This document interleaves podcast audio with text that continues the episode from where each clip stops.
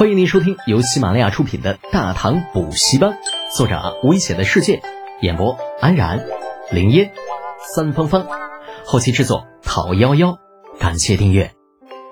第一百四十一集，炸开了。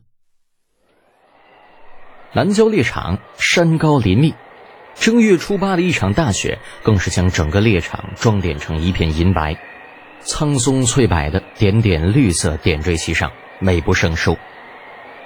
猎场山脚下的一片空地上，四十余位来自各大家族的勋贵子弟三三两两聚集在一起，卑躬跨剑，锦帽貂裘，身后仆役家将牵着猎犬昂然而立，毫不威风。勋贵子弟大比将会在今日正式上线，只等皇帝陛下一声令下，各大家族的子弟们便会一展所长。李浩亦是勋贵子弟的一员，与程楚墨。李振、长孙冲三人站成了一个小圈子，显得与众人有些格格不入。尤其是身上穿的衣物，那更是特立独行。只见他们每个人都背着一个硕大的背包，黑白相间的颜色，就好像染了墨汁的宣纸。三人身上的衣物也是同样的颜色，同样是黑白相间，啊，白色为主，毫无规律可言的黑色斑点点缀其上，看起来十分的诡异。除此之外，四人的衣服款式也与众人大不相同，袖口、裤腿全都是收紧的，三指宽的皮带往腰间一系，那更显精神。正所谓不怕不识货，就怕货比货。四人组的打扮虽然诡异，但与聚在一起的那些个勋贵子弟相比，啊，不仅从精神还是气质上都更像是战士，而那些个勋贵子弟则更像是。幼稚园里面出来旅游的弟弟，程楚墨咧着嘴，哈出了一口口的雾气，冷冷的盯着不远处正在对自己等人指指点点的弟弟，不屑的说道：“哼，嗯，这帮傻逼，一会儿进了林子，有他们的苦头吃了。你管他们去死呢！”李浩抱着膀子站在一旁，淡淡的说道：“倒是你们有想好谁拿第一了没有啊？”啊，程楚墨大大咧咧的说道：“长孙冲呗。”，我们两个可都是校尉，拿了第一也没用。李浩又看向李振，你呢，小振振？呃，我无所谓。李振耸耸肩膀，笑着对长孙冲道：“ 拿了第一，别忘了请客啊。”成。长孙冲谢过三位兄弟了。长孙冲笑着抱了抱拳，简简单单几句话，四人组之间已经结成了攻守同盟。人的名，树的影。长孙冲作为大唐第一公子，那消息自然要比其他人灵通的多。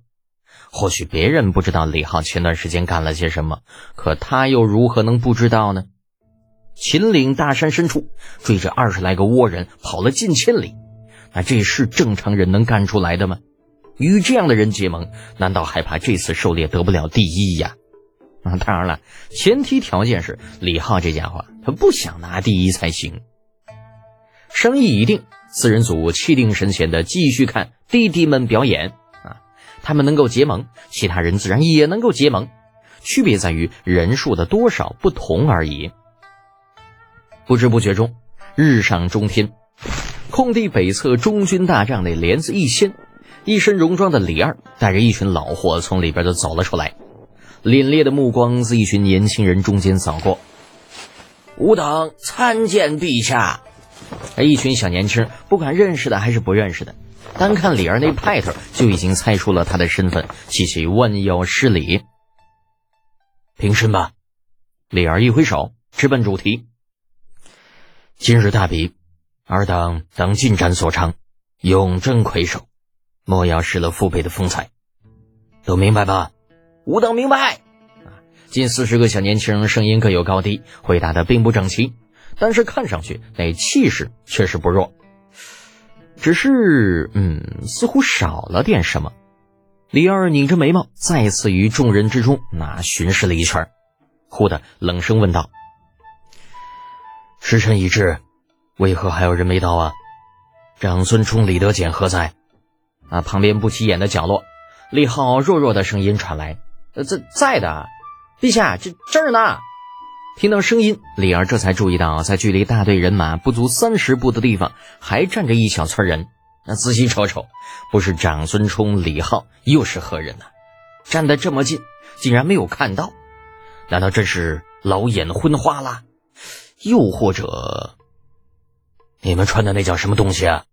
呃，陛下，这叫雪地迷彩。嘿嘿，李儿讪笑着答道：“家伙，哎，爱叫啥叫啥吧，看着精神就行。”李儿点点头。老实说啊。虽然李浩四人组着装诡异了一些，但是与大队人马相比，那至少他们还比较像那么回事儿。这反观正面的大队人马，然后一个个金帽貂裘、披红挂彩的，就那花枝招展的样子，李儿不禁怀疑这帮家伙到底是来参加狩猎大比的，还是来参加选美比赛的？就他们这副打扮，那进了林子，别说狩猎啊，能不能在林子里边活上两天都成问题。南郊猎场虽然算不得什么龙潭虎穴，可到底也是山林地貌。那家伙，你穿个薄底儿快靴进去，不说大冬天会不会把脚趾头冻掉，人单单走路就成问题。另外啊，你参加狩猎啊，身上挂他妈玉佩干啥呀？那玩意儿走起路来会咯咯咯一直响的，好不好？你怕猎物不知道你来了吗？都是些什么玩意儿啊？我大唐的下一代都他妈怎么了？咋这么完犊子呢？啥也不知。下面一群人看李二面色阴沉不定，呃，个个吓得大气儿都不敢出，缩着脖子，跟一只只鹌鹑似的。只有李浩他们几个站得笔直，颇有傲视群雄之意。啊，然后四人就被李二针对了。你们四个怎么回事？你们的武器呢？难道你们四个打算空手抓呀？闻听此言，大队人马中有人幸灾乐祸的笑出了声来，不搭理他。啊，李二已经对这些个所谓的栋梁有些失望了，只是盯着李浩他们几个。长孙冲是他的侄子，李浩与他有救驾的情分，程楚墨和李振那都是肱骨之臣家的子弟啊。对于这四个小子，李二还是蛮看重的。而被李二看中之后，那四人就都口闭了。众目睽睽之下，李浩扭扭捏捏的将背包放下，从里边掏了半天，拿出一个两尺来长。黑漆漆的东西，这什么呀？小火棍吗？那大队人马中一个不屑的声音传来，不知道是谁。长孙冲淡淡的朝那边看了一眼，没说什么，同样放下背包，从里面掏出一根黑漆漆的东西。程楚墨、李振同样如此。待把东西都拿出来之后，四人相互对视一眼，啊，同时抬起右手，猛地一抖，只听咔咔数声。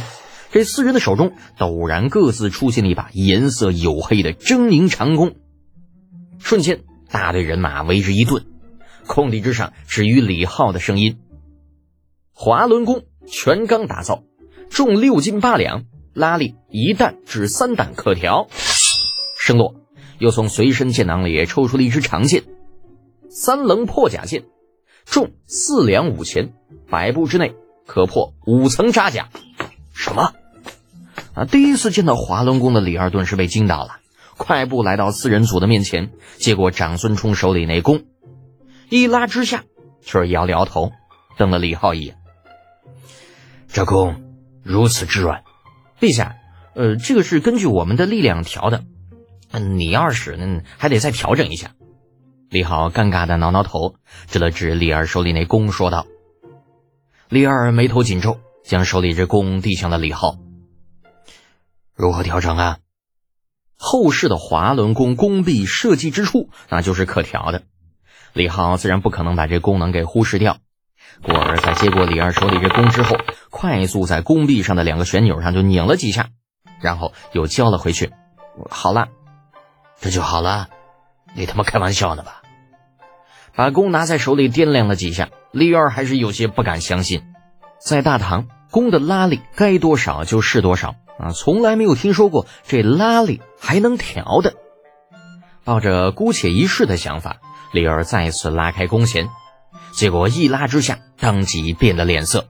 这这拉力真的大了许多，这怎么可能呢？程咬金对那狰狞的大弓早已经看得眼馋不已了，眼瞅李二一副见鬼了的表情，啊，劈手便将程楚墨手里那弓抢了过去。哼，俺来试试，试就试呗。李浩耸耸肩膀，将手里那重剑递了上去。两寸来长的三棱箭头在阳光下寒光闪闪，如同恶魔的眼睛。李二也不客气，直接将那剑抓到手中，回身对身边的护卫道：“备下。”诺，一声应诺。不消片刻，五套扎甲已经被提了过来，整整齐齐的码好，摆在距离李二五十步之外的地方。早已准备好的李二二话不说，弯弓搭箭，抬手便射。一声呼啸，一道寒光，五十步外的扎甲像是被狙击枪打了一样，啪的一下直接炸了。四周看热闹的众人齐齐一呆，他们原本还等着看这剑透过五层甲呢。结果没有想到，扎甲竟然炸了！果然是皇帝陛下呀！射出的箭竟然有如此威势，有如神助。呆了一片刻，空地上的众人呼啦一下矮了一半。吾皇威武，大唐万圣！李二这会儿也懵着呢。这弓的拉力调整之后，的确是三弹左右，这点凭借他多年的经验可以得到肯定的结论。嗯，只是。三弹弓射出的箭怎会有如此威力啊？竟把五层的扎甲都给射爆了！这家伙该不会是开玩笑呢吧？顾不上理会那些半跪于地的家伙，李二转身把李浩从地上提了起来，捂着脸：“小子，你不是说这箭可透五层甲吗？刚刚那是怎么回事啊？”啊！李浩被李二捏的脸都快要青了。吐着舌头，拼命指着李二的大手，支吾道：“嗯，陛陛陛下呀，我我说的是透五层扎甲是是指用一弹的拉力，不不是三弹。”李二依旧眉头紧皱，但是松开了李浩，爱惜的抚摸着弓身。那也不对，就算是三弹弓，也不该有如此威力。嗯，是啊，普通的三弹弓的确不可能有这样的威力，可这是滑轮弓啊，陛下。您看到这弓两端的这个偏心轮了吧？这东西啊，可以将弓的力量放大。三弹的拉力经过它的放大，那家伙威力基本与五弹相当。本集播讲完毕，安然感谢您的支持。